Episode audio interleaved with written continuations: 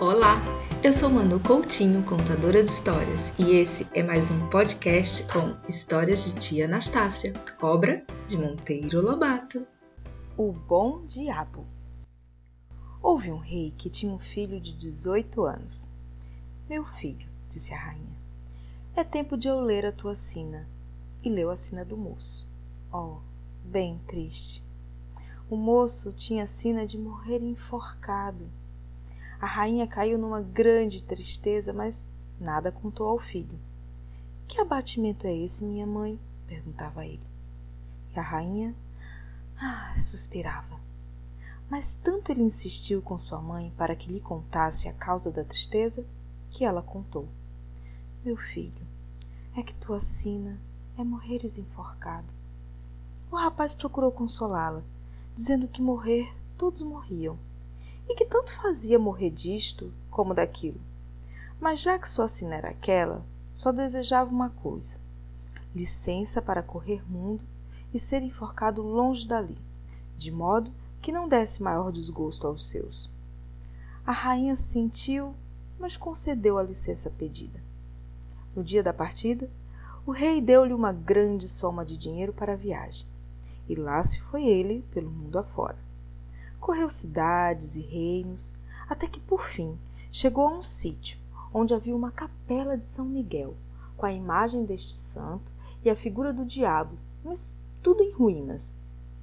O príncipe parou ali com a ideia de reconstruir a capelinha e restaurar as imagens. Chamou operários e pôs mãos à obra. Deixou tudo novinho em folha, uma beleza. Quando o pintor veio receber o seu dinheiro, contou que sobrara um pouco de tinta porque havia deixado de pintar a figura do diabo. Por que o não pintou? Pinte o diabo também, ordenou o príncipe. E o pintor pintou o diabo. Concluída aquela tarefa, o príncipe continuou sua viagem pelo mundo. Certo dia, foi dar à casa de uma velha, a qual pediu pouso. Entrou, jantou e depois começou a contar o dinheiro que ainda lhe restava. Vendo aquilo, a velha foi correndo dizer às autoridades que estava em sua casa um ladrão, contando o dinheiro que lhe havia roubado. Veio uma escolta que prendeu o príncipe. Foi processado, julgado e condenado à morte na forca. Mas no dia em que tinha de ser morto, lá na capelinha de São Miguel, o santo pôs-se a conversar com o diabo. Então, estás agora bonito, hein, diabo? É verdade, pintaram-me inteirinho. E não sabes quem consertou esta capela e nos pintou? O diabo não sabia. O santo contou-lhe a história do príncipe que passara por ali e disse mais que esse pobre moço fora preso, processado e julgado, e naquele mesmo dia ia ser erguido a uma forca por causa das intrigas de certa velha.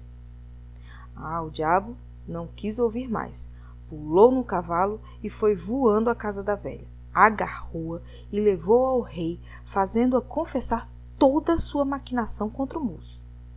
O rei deu ordens para que soltassem o preso e o trouxessem à sua presença.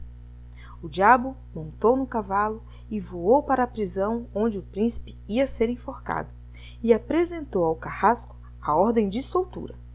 O carrasco entregou-lhe o condenado, que lá se foi com o diabo para o palácio do rei. O rei indagou do príncipe quem era ele e de onde vinha. Sabendo de tudo, condenou a velha a restituir-lhe o dinheiro e a ir para a prisão em lugar dele. Terminado o caso, o moço partiu novamente a correr mundo. Pelo caminho, encontrou um fidalgo, ao qual contou tudo. O fidalgo disse: E não sabes quem te valeu? Não sei de nada, respondeu o príncipe pois fica sabendo que foi o diabo da capelinha de São Miguel. E esse diabo sou eu. No dia em que iam enforcar-te, São Miguel me contou tudo. Montei num cavalo e voei à casa da velha. Agarrei-a e levei ao rei, para que tudo se esclarecesse. E a que devo eu tanta bondade? perguntou o príncipe. Ah! exclamou o diabo rindo-se tudo deves àquele bocadinho de tinta que mandaste aplicar sobre minha figura.